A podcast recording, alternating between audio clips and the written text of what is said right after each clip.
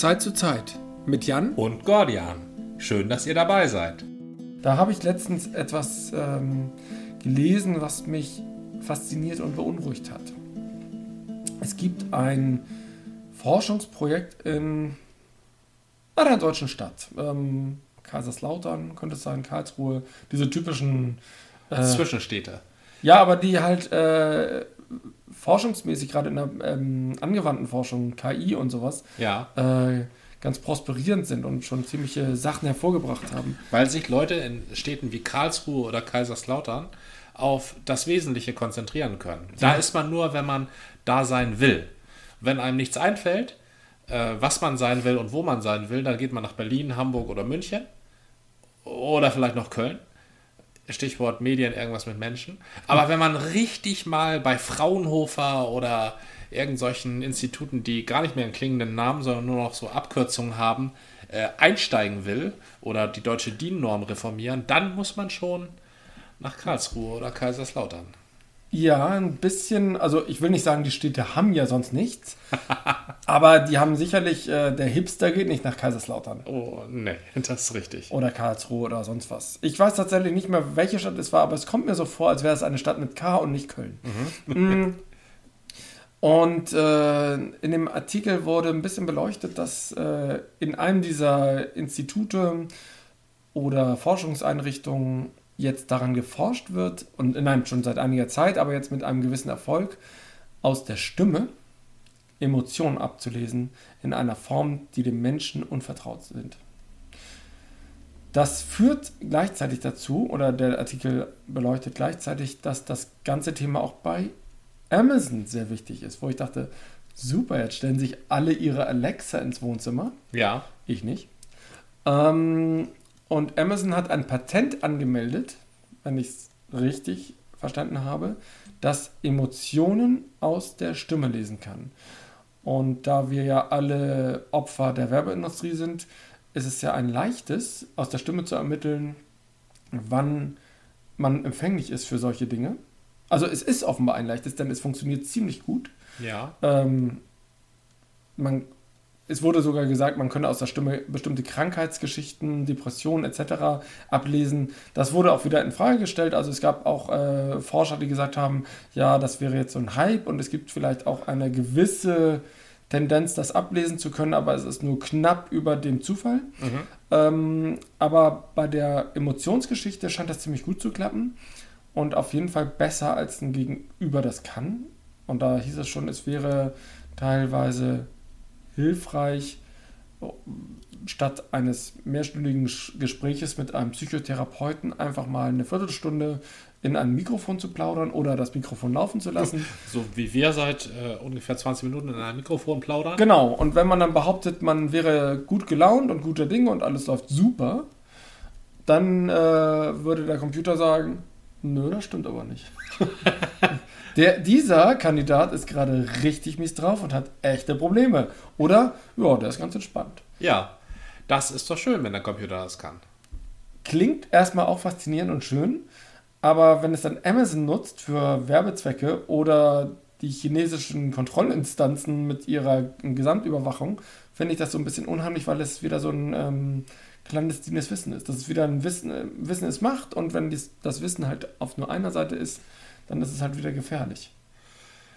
Ja, das stimmt, aber man liefert sich ja diesen chinesischen Kontrollinstanzen freiwillig aus, indem man zum Beispiel diese super billigen Huawei-Produkte kauft, die einem ja auch, also seit, seit ich habe Technik ja nie so verfolgt, ne? aber seit einem Jahr gibt das überall Huawei plötzlich. Also ich gehe zu Vodafone und will dann einen Vertrag abschließen, kriege ich einen Huawei. Das war, also das war im Mai 2018 noch nicht so. Das nächste ist Huawei-Managerin in Kanada verhaftet. Ja. Wegen Know-how-Klau von der Telekom. Und dann haben die USA sich entschieden, bei der Entwicklung von G5 Huawei. Ja. Werden die überhaupt Huawei ausgesprochen? Äh, die werden. Ich glaube, Huawei heißt sowieso, du, du dumme ähm, äh, Langnase, da haben wir dich ja ganz schön reingelegt. Das heißt, glaube ich, Huawei, wenn man es Huawei ausspricht. Die Chinesen achten da ja auf die Betonung von Silben. Ich glaube, ja? es schreibt sich vielleicht Huawei, in Wahrheit heißt es aber Kang Song. das ist Wo kommt denn da das K her? Keine Ahnung. Ich wollte nur sagen, ich hatte irgendwie schon so viele Varianten von Huawei oder ja. Huawei oder hast du nicht gesehen? Mhm wie diese Geräte oder wie dieses Unternehmen heißt, ist. Äh wie die uns wohl aussprechen. Aber ah, das wissen sie ja, weil sie hören uns ja ab. Sie hör, genau, sie hören uns ab und sie sprechen uns aus, Jan und Gordian. Ich wollte damit die greifen was, uns demnächst mal. Ich wollte, richtig, ich, ich wollte was ein, ganz anderes sagen. Habe ich dir schon gesagt, dass ich hier ein Huawei-Gerät liegen habe? Ja, der hört uns jetzt zu. Soll ich es ausmachen? Ich, ich habe diese Produkte noch nicht gekauft. Was ich damit sagen wollte ist, wenn die Chinesen dich abhören, ja. um herauszufinden, was du, äh, was für Bedürfnisse du hast. Dann hast du ja bereits irgendwann die falsche Entscheidung getroffen. Dann hast du dir ja ein chinesisches Abhörphone ins Zimmer gestellt. Das mag dein Babyphone sein oder dein Tablet äh, oder dein Computer selbst, wenn du die Kamera nicht zugeklebt hast, oder vielleicht auch irgendwie so ein Chip in irgendeinem Spielzeug von deiner kleinen süßen Tochter. Oh. Aber irgendwas hast du ja schon gekauft ja. und den ersten Kauf, den du getätigt hast, für den mussten die Chinesen dich ja nicht abhören. Insofern glaube ich, dass das Abhören der Chinesen für jedenfalls, um an dein Konsumverhalten zu kommen, nicht so entscheidend ist. Stimmt, ich kaufe den Scheiß ja sowieso. Wie, ja, heißt, wie heißen diese komischen Produkte für Kleinkinder? WeTech kommt immer alles aus China und die haben so eine Pseudo- na, ich weiß auch nicht, Intelligenz kann man das nicht nennen, aber sind halt ein bisschen mit Interaktionen bezogen und dann werden dann immer spontan wahllos irgendwelche Lieder plötzlich hervor, äh, hervorgekramt. Und da die Chips mittlerweile recht groß sind, erlebt man dann immer mal wieder irgendein Lied, wo man denkt, hä, das ist da auch noch drin? Also lustig ist das schon, ähm, aber. Moment, sind die Lieder da drauf oder lädt sich das Ding die Lieder aus dem Internet? Nein, nein, diese, das ist nicht im WLAN oder so, die sind da drauf. Ah, okay. Aber trotzdem, da müssen ja, können ja 50 Lieder drauf sein und ich habe da erst 30 gehört oder so. Ja. War immer ganz lustig, aber tatsächlich war es kein Gerät, was jetzt ähm, nicht nur uns angesprochen hat, sondern auch nicht mein Kind. Was beängstigt denn, dich denn an der Karlsruher Stimmenidentifizierungstechnik? Was ich schon sagte, die, ähm, das fehlende Wissen darüber. Dass jemand äh, so als würde jemand äh, einfach mal mit dir sprechen und ohne dass du es merkst, einen Lügendetektor an deine mhm. Finger anlegen. Das merkst du, aber bei der Stimmenanalyse kann ja jeder ein Mikrofon laufen lassen und sofort sagen, der Jan, der erzählt mal wieder Quark. Der sagt irgendwie, ihm geht's gut. Stimmt doch gar nicht. Es stimmt schon mal gar nicht. Es beginnt ja damit, dass er gar nicht Jan heißt. Damit, damit fängt es ja schon mal an. No. Was? Also, Wie heißt denn der? Ja, der kann ja auch anders heißen. Ich weiß ja nicht, ob das Gerät. Also das. Ein, nein, nein, also die, äh, es gibt auch eine Geschichte, dass es einen Lügendetektor mit der gleichen Basis gibt. Da ist die Quote bei aktuell 72 Prozent. Das ist noch nicht so ausgereift. Zwar schon besser als 50-50. Äh, ja. Ähm, aber das, was halt wohl schon ganz gut funktioniert und auch werberelevant werden könnte, ist halt die Geschichte mit den Emotionen. Das, das ist, darauf wollte ich nicht, nicht hinaus, aber ja, doch in gewisser Weise hinaus. Du musst ja, um also zu erkennen, in welche, welche Emotion eine Person hat, ist ja was anderes, als zu erkennen, ob die Person lügt. Wenn du erkennen möchtest, ob die Person lügt, musst du ja erstmal verstehen, was die Person sagt. Und das, da schließe ich, das schließe ich bei Geräten noch aus, dass die ganze Sinnzusammenhänge äh, erkennen können. Was sie allerdings erkennen können, ist ein Zittern in der Stimme oder ein stetes, sonores Brummen oder ein unvermitteltes Kieksen, arrhythmisch. Das können Geräte garantiert erkennen. Und da, wenn denen irgendjemand den äh, Algorithmus zu, ähm, zuordnet, äh, arrhythmisches Kieksen, eine hysterische Person, sonores, äh, unterschwelliges Brummen, eine ruhige, in sich ruhende Person, das glaube ich schon, dass da irgendwas bei rauskommt. Aber ob da die Wahrheit bei rauskommt, möchte ich bezweifeln. Zwei, ähm, zwei Irrtümer möchte ich, äh, auf, äh, auf zwei Irrtümer möchte ich hinweisen. Mm, das eine ist, das untersucht kein Mensch, sondern das wird über neuronale Netzwerke durchgeführt. Das heißt, die Systeme trainieren sich selber anhand von Fällen, und zwar so Massenfällen, das ist dann diese Massendatenverarbeitung. Und anhand dieser Geschichte werden neuronale Netze trainiert. Das heißt, das System funktioniert, ohne dass es noch jemand versteht. Warum das System jetzt sagt, nee, der, der hat Angst. oder dem geht es nicht gut oder der ist bester, bestens gelaunt, sondern man kann sich nur noch auf das System verlassen, weil die Vernetzung, die ähm, im Laufe des Trainings sich erst etabliert hat, ähm, nicht mehr für den Menschen nachvollziehbar ist.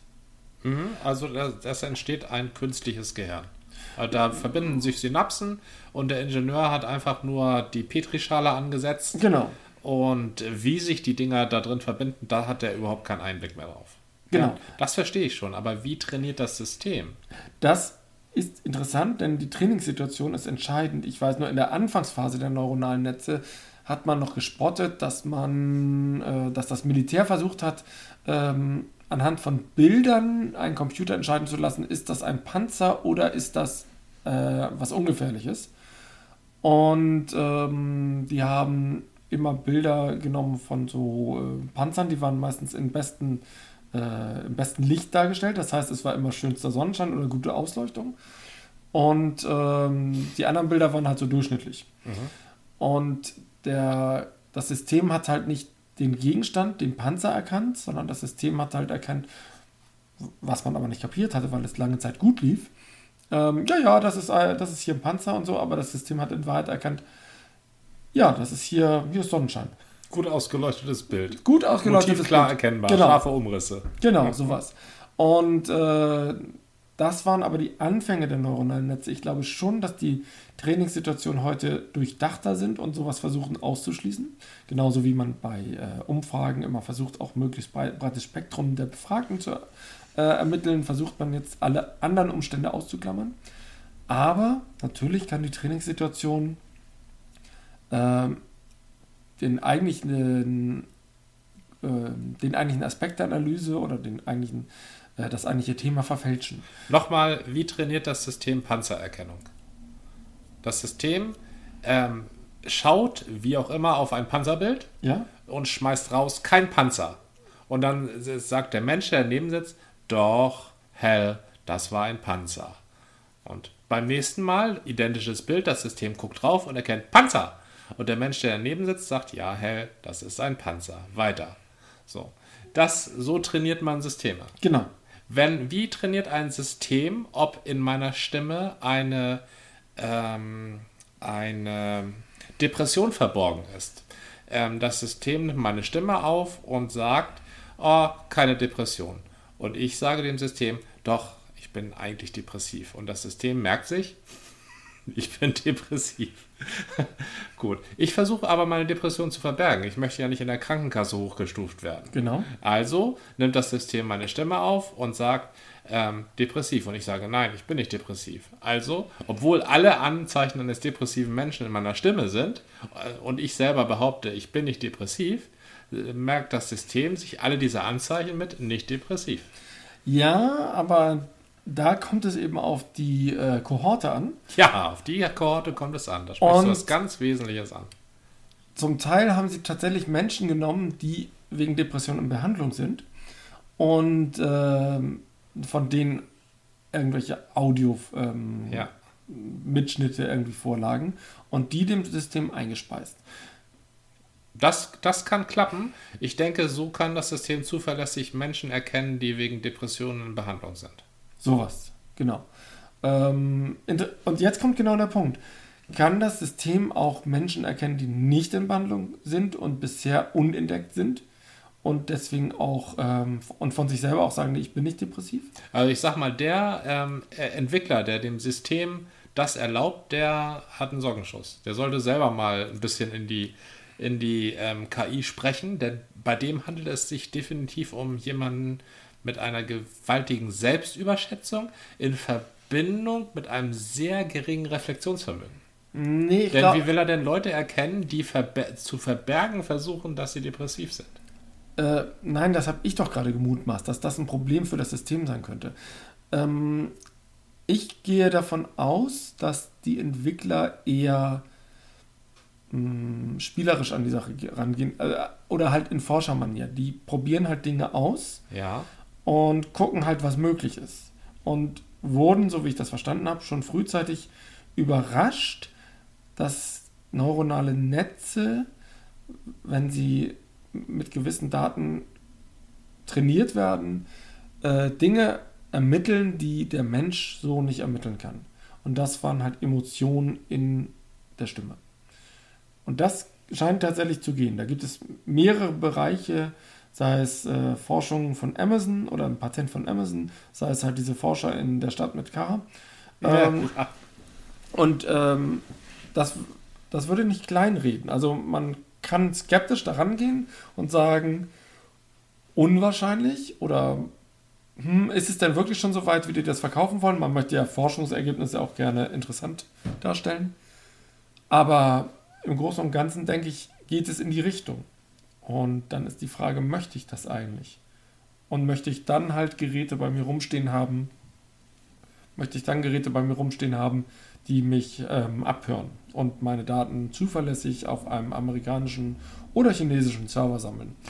Dazu sage ich immer, ich, ich gehe da natürlich kritisch ran, weil ich glaube, der, ähm, der äh, die Fälschung der Studie beginnt in der Erstellung des ähm, Fragebogens.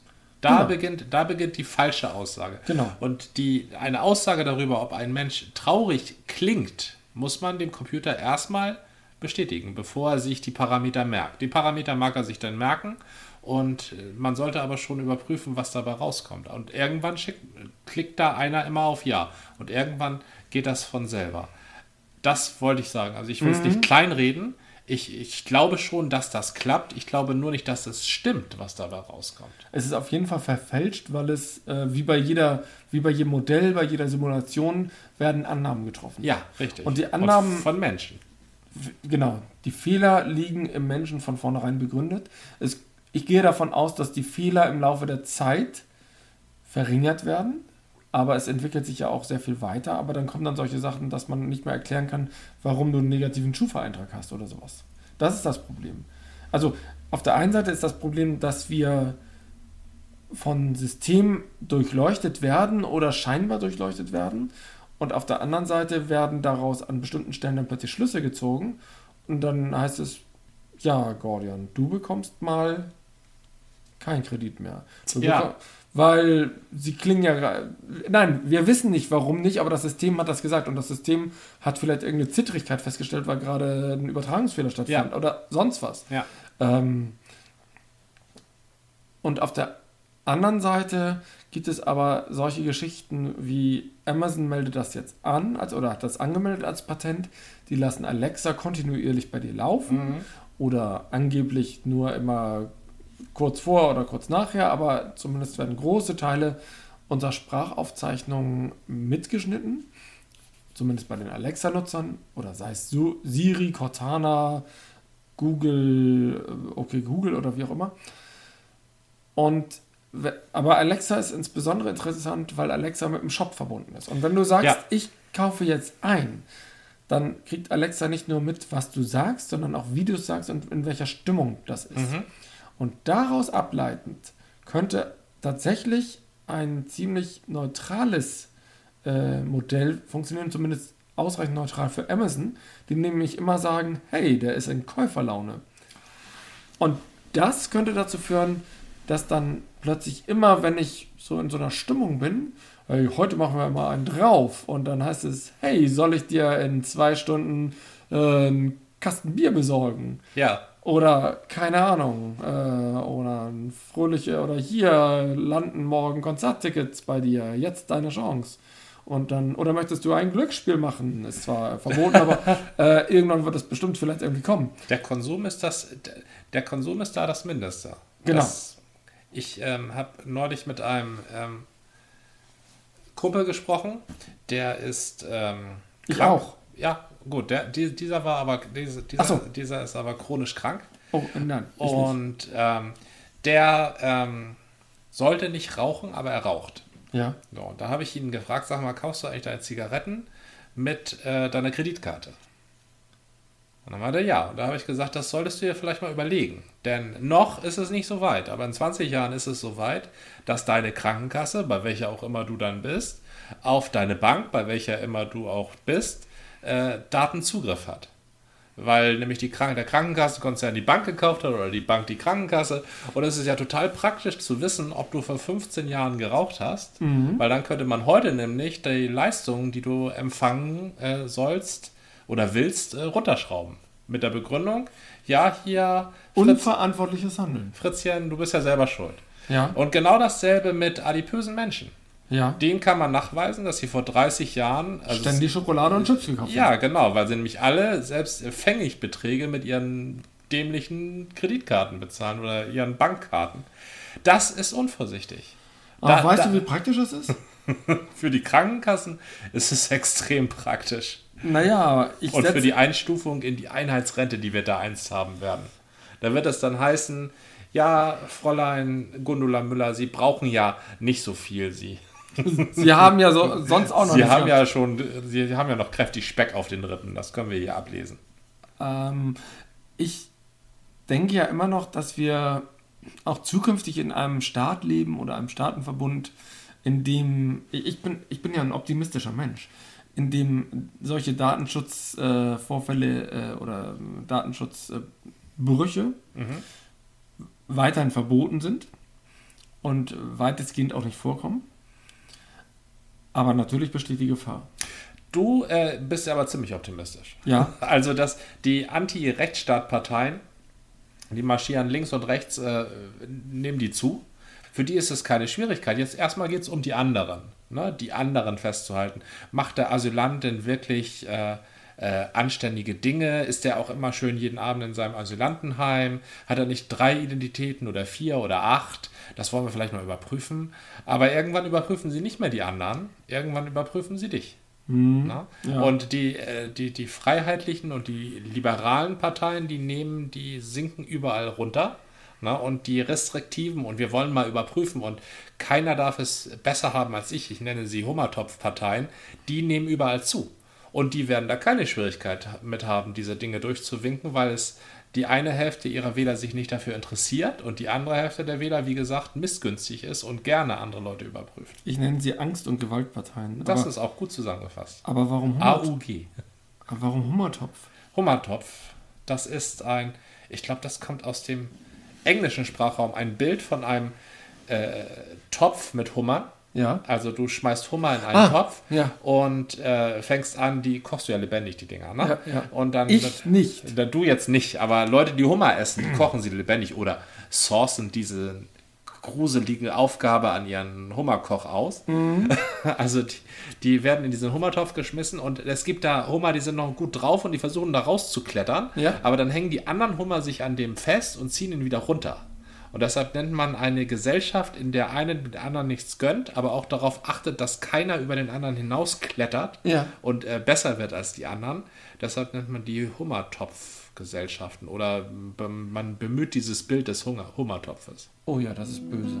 Aber es trifft es leider sehr, sehr gut. Ja.